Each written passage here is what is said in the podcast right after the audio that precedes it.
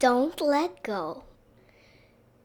Teach me to ride, and I'll ride to you from mom's house over to yours. Please, will you, Daddy? I need to learn, and mom is too busy indoors.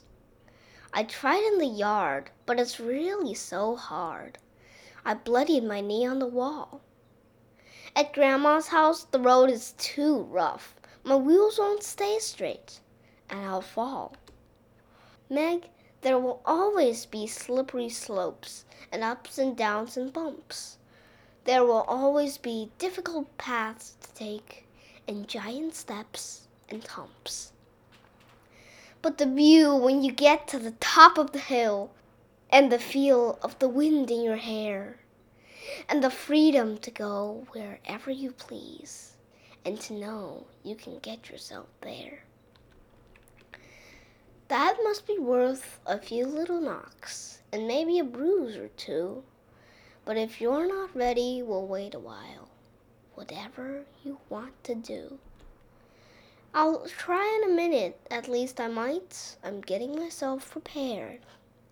Checking my helmet and bicycle bell. But, Daddy, I'm really scared. Megan, I'm here. I won't let go. Not until you say, Hold on tight, I love you. So we'll do this together, okay? I think I'm ready to go now, Dad. Daddy, don't let go. Don't. Okay, you can let go now. Bye, Daddy. You're so slow. Look at me, Daddy. I can ride. See?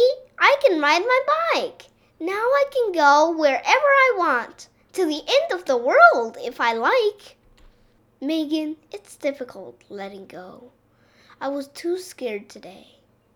Scared you would never come back to me now that you can ride away. Daddy, I'm here. I won't let go. Not until you say, Hold on tight. I love you. So we'll do this together. Okay?